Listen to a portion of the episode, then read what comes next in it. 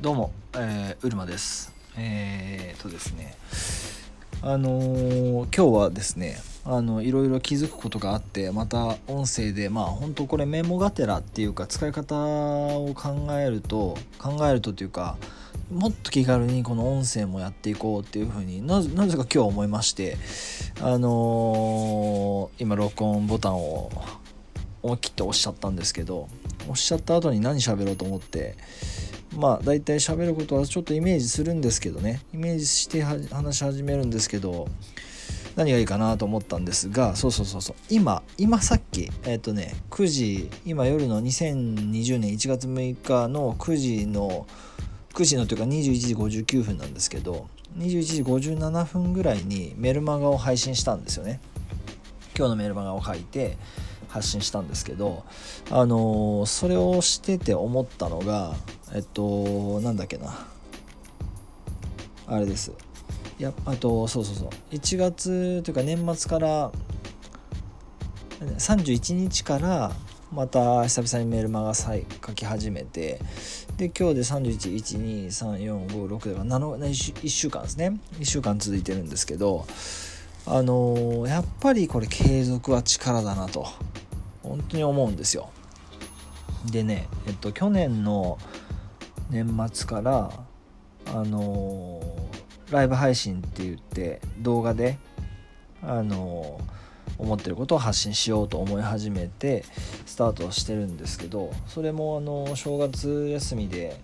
こう途絶えることなくあの今のところ続いてるわけなんですけどね。あのそういうことをやってて思って思ったのはあの今までも何度もこう挑戦してきたんですけどどうしてもそれを途中でこうあのーやめちゃうことが多くて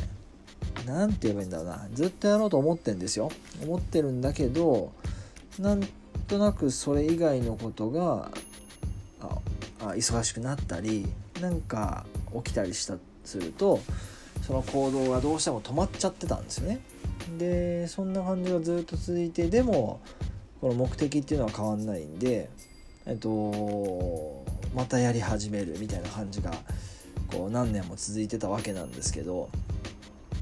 なぜか年末昨年末にそのライブ配信しようと思って、えー発信を、まあ、毎日撮ってみようと思ったんですよね。でそういうふうに思って決めたわけですよ。でそうしてるとあと何を話そうかなっていうネタをやっぱりこれ意外と困るんですけど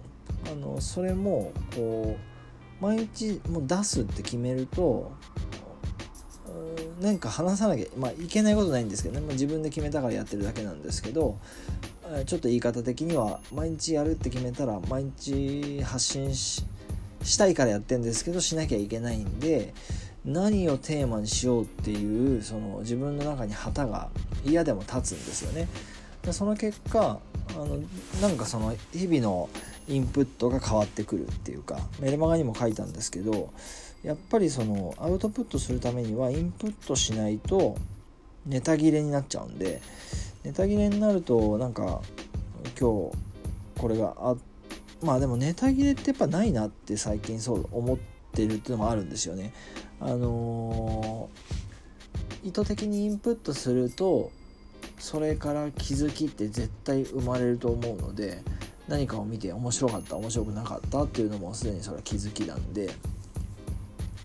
それのあのイメージ的には抽象的とか具体的っていうその抽象具体を行き来するようにあの日々のイメージトレーニングとかっていうのをしているとこの出来事の抽象度を上げるとこういうこと。その抽象度を横にずらすと違うことにも言えるみたいなイメージでその具体から抽象に引き上げてその抽象でネタをネタの側面というかあそういったものを考えてまた具体に下ろすみたいなそんなイメージの行き来なんですけどそういうことをしてるとあのネタ切れがこうなくなってきたなというのを自分で感じていてどうにか話すことがやっぱあるし日々の気づきの中で絶対にそのあの気づくことってやっぱあるんですよね。でそこから何を自分のフィルターを通して何を言うかあそこがやっぱり重要なんだなっていうのを感じました。で、まあ、それを感じたのと同時に昨日あの湘南に湘南の辻堂っていうところに T サイトっつってあの蔦屋の本屋さん蔦屋って漢字で書いてあるあの本屋さんが代官山にある蔦屋さんが辻堂にもあるんですけど辻堂の T サイトっていうとこにあるんですけどそこに行ってたらまあ本をこう見てましたらえっとショールームっていうショールームの前田さんという方がいらっしゃるんですけどあの方の本でメモの魔力だったかな？メモの、ま、魔力だと合ってると思うんですけど違ってたらごめんなさい。メモの魔力っていう本があってでその中パラパラっと見てたらえっとやっぱりそのなんなあどう忘れしましたね。そのなんなんなんて書いてあったかな。継続は力なりいやメモをすることアイディアとかそういうなんかちょっとキーワードになるようなことが載ってたんですよね。だからそういうのもなんか昨日の時点で自分にとってはすごくインプットだしたまたまあ開いた本の中にあることもああやっぱりそうだよなって思うことがこう世の中のいろんなところにあったりすると思うのでなんかそういうのをこう自分で貯めておいてつなぎ合わせて、えー、自分の発信にしていくっていう感じです。だから、まあ、今日もの今日はなんかやけにアウトプットが多いなって自分でも思うんですけどでもその時って振り返ってみると結構あの僕コミュニティに属していて6個ぐらい掛け持ちしてるんですけどあのー、その中でいろんな人が発信しているわけなんですけどねその発信を見てるとこうヒントになるし自分のアイディアになるわけですよね。その誰かの気づきが誰かの気づきの発信アウトプットを僕がインプットして自分のフィルターを通してそれをこうやってアウトプットしてるだけなんでやっぱそういう風にしてインプットできる環境に行くってこととあとは自分がアウトプットするっていうその場を持つってこと。それがあると自分の中を通した情報とか気づきとか学びとかを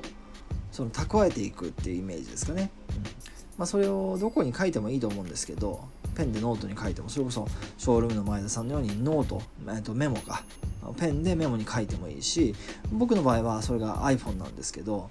あの、まあ、メモで書く時もあるんですけどどっちかというとやっぱり iPhone でえっと iPhone のメモを使って言語化するっていう感じですね。それが結構自分には合っていてあのまあ Apple 製品が好きだっていうのもあるんですけど iPhone でや基本 iPhone なんだけども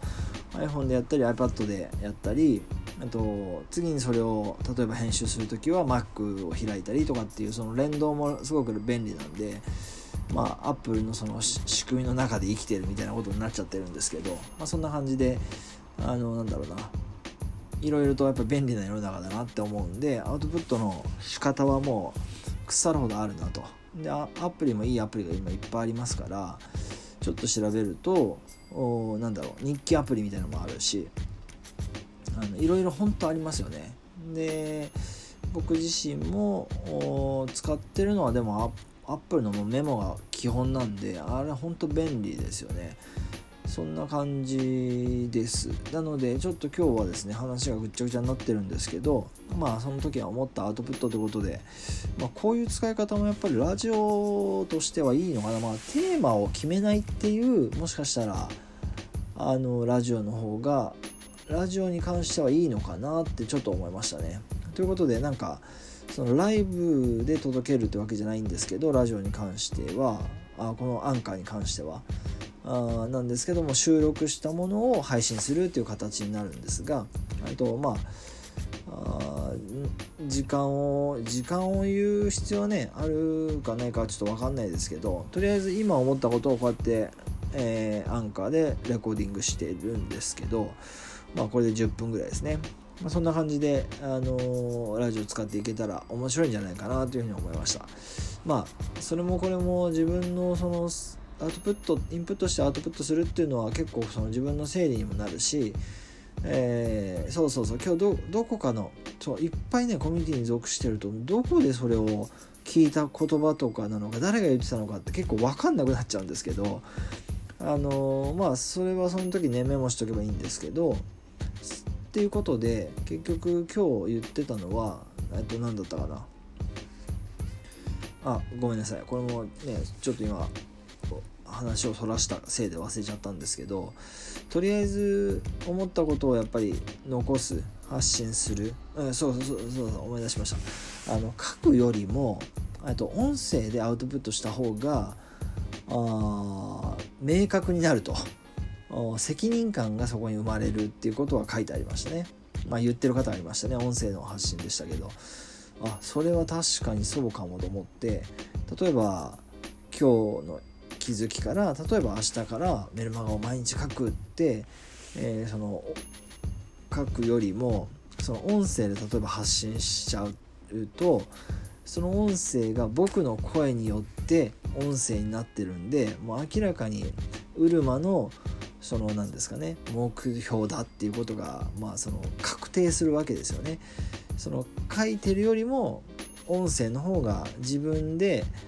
音として受け取れるし世の中的にもウルマの発言だっていうふうに、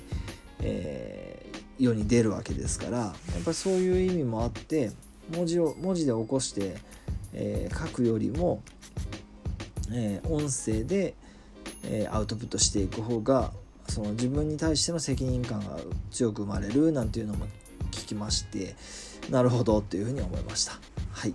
ということで、えー、ちょオチはないですけれども2020年1月6日あ夜の10時ですね。夜の10時10分、えー、ライブ配信ライブ配信じゃないごめんなさい。ラジオレコーディングしました、えー、それでは最後までご視聴ありがとうございます、えー、音声ちょっとこんな感じで使っていこうと思ってますので引き続き聞いていただけたらそんなに嬉しいことはありません。えー、うるまラボ .com の方ではですね、ちょっとお知らせなんですけど、うるまラボ .com の方では、えー、僕自身があ今まで実践してきたマーケティング、美容師に必要だと思うブランディング、マーケティング、そんなことをお伝えするページを載せてますので、ぜひ、もしまだチェックまだでしたらチェックしてみてください。ということで、えーまた音声配信します。最後までご視聴ありがとうございました。それではおやすみなさい。失礼します。